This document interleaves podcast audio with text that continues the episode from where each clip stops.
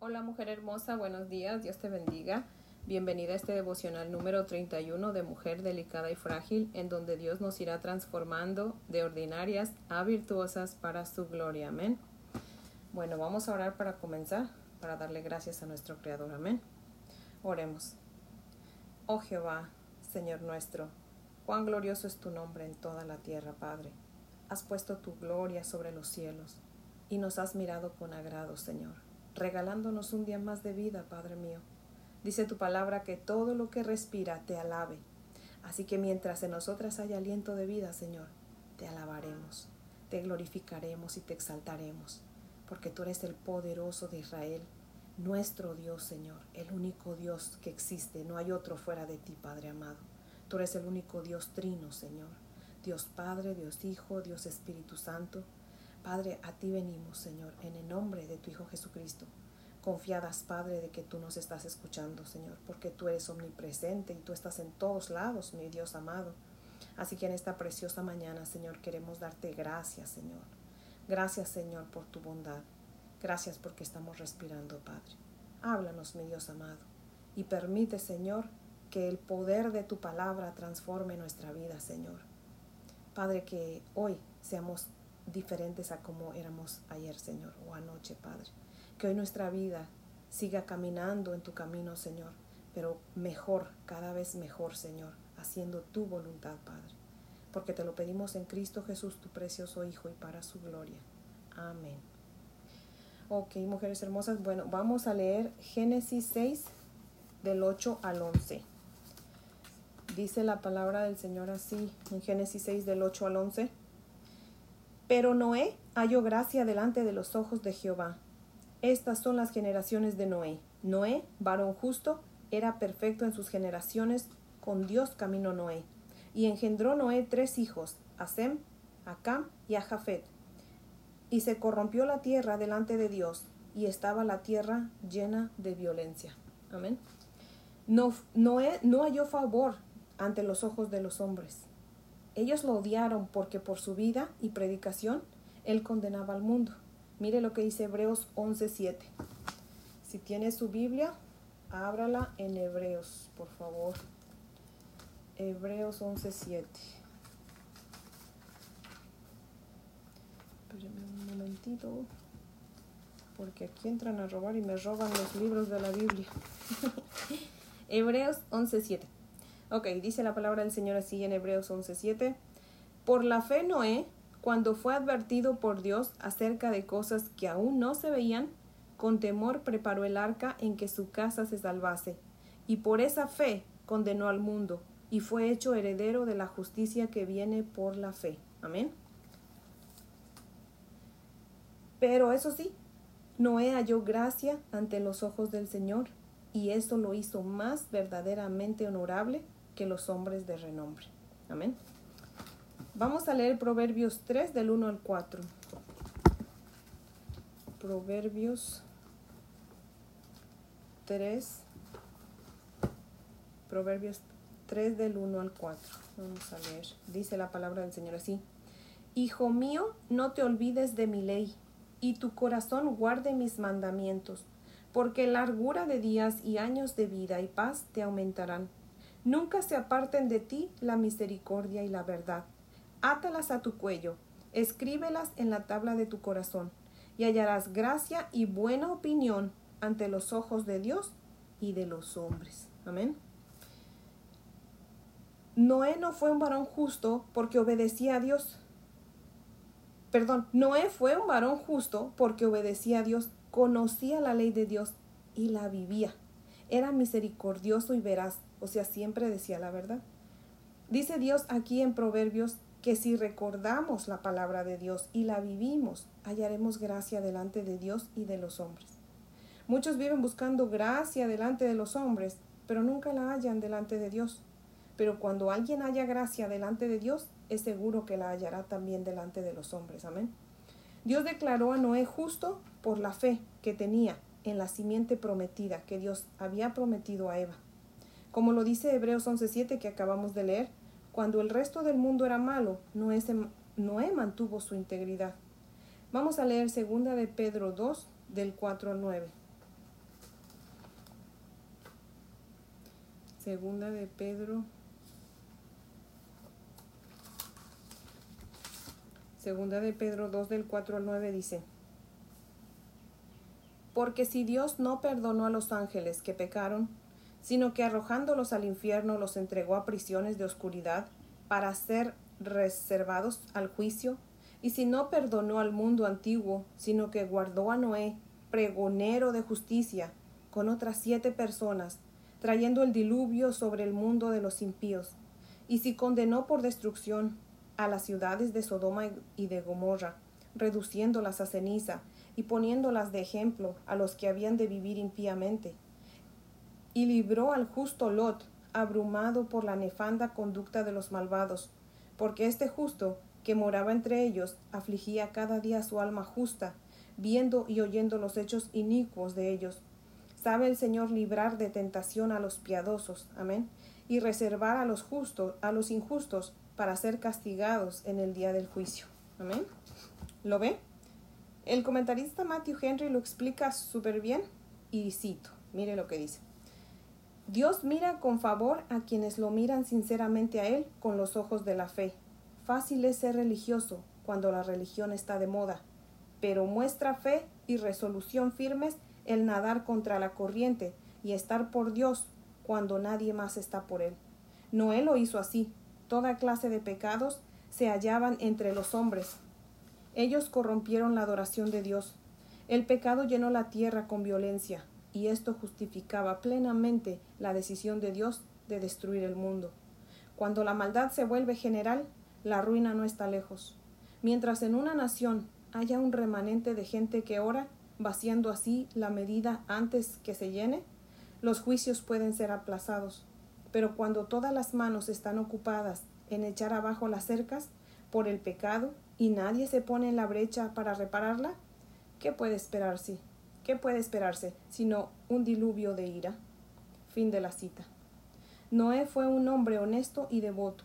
Su afán constante era el hacer la voluntad de Dios. Ojalá que esta historia nos sirva como ejemplo de lo que Dios puede hacer con alguien que camina con Él y de, lo que le puede hacer a alguien que camina fuera de Él, fuera de su voluntad. Ojalá que en lugar de afanarnos con las cosas de este mundo, nuestro afán principal sea el esforzarnos por ser adoptados como hijos de Dios, por vivir conforme a su santa voluntad. Amén. Y de predicar la palabra, ¿ok? Por eso es que no querían a Noé, porque él predicaba la palabra. Él condenaba al mundo. Cuando, cuando dice Hebreos que condenaba al mundo es porque cuando les predicaba le decía, si usted no se arrepiente, usted va para el infierno. Y en, este, en esta época, en este tiempo, pasa lo mismo. Noé les decía, mire, arrepiéntase porque va a venir un diluvio. Y la gente lo tomaba de loco, se burlaban de él, no creían en él. Ahora la, gente le decimos, mire, Dios va a acabar el mundo con fuego, esto se va a quemar. No quiera vivir aquí eternamente porque esto se va a consumir. Dele su vida a Cristo, vuélvase a Él en arrepentimiento y fe, dele la espalda al pecado, sálvese de la ira del Señor. La gente piensa que estamos locos, no quieren hacer caso pero entonces va a venir el día del juicio y entonces dice la palabra del Señor, ahí va a ser el lloro y el crujir de, dientes. Así que, pero vamos a, a leer Segunda de Crónicas 7:14.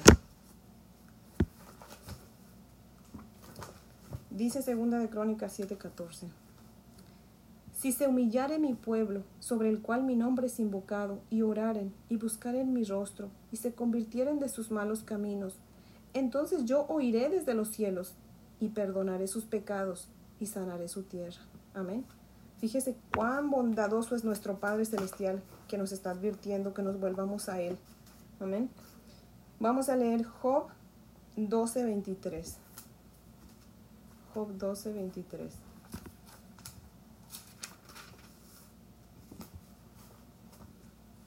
Un segundito. Job 12:23. dice la palabra del Señor. Él multiplica las naciones y Él las destruye. Esparce a las naciones y las vuelve a reunir. Ese es Dios, amén. Él tiene el poder para multiplicar y para destruir, amén, porque Él es Dios, amén. Pero nos está dando la oportunidad de volvernos a Él antes de ser destruidos. Así que bueno, vamos a leer primera Timoteo 2.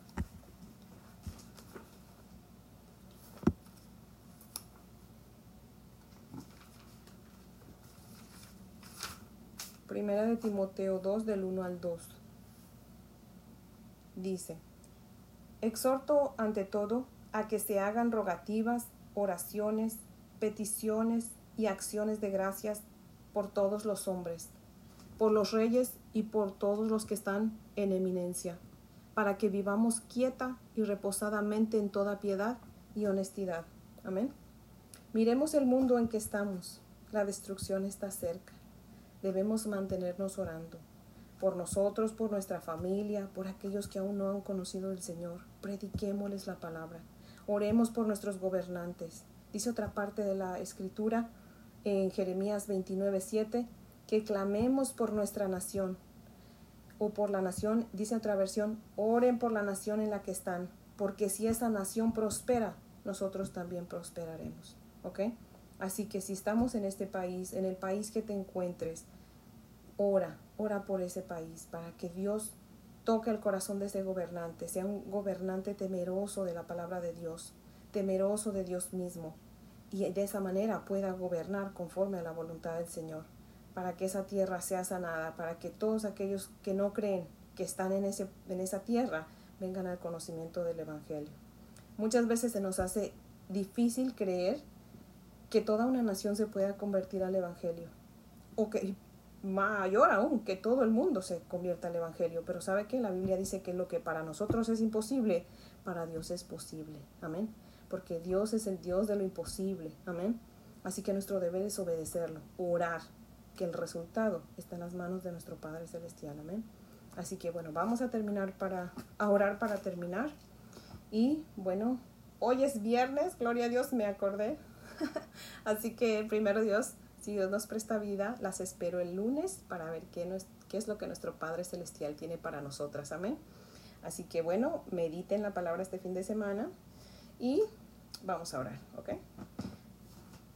Bendito Dios y Padre maravilloso, Señor oh Dios eterno. Te adoramos y seguimos delante de ti, Padre, ante tus pies, Señor. Postradas, Padre, humilladas, Señor, reconociendo, Padre, que somos pecadoras, mi Dios bendito. Señor, que estamos en un mundo pecador.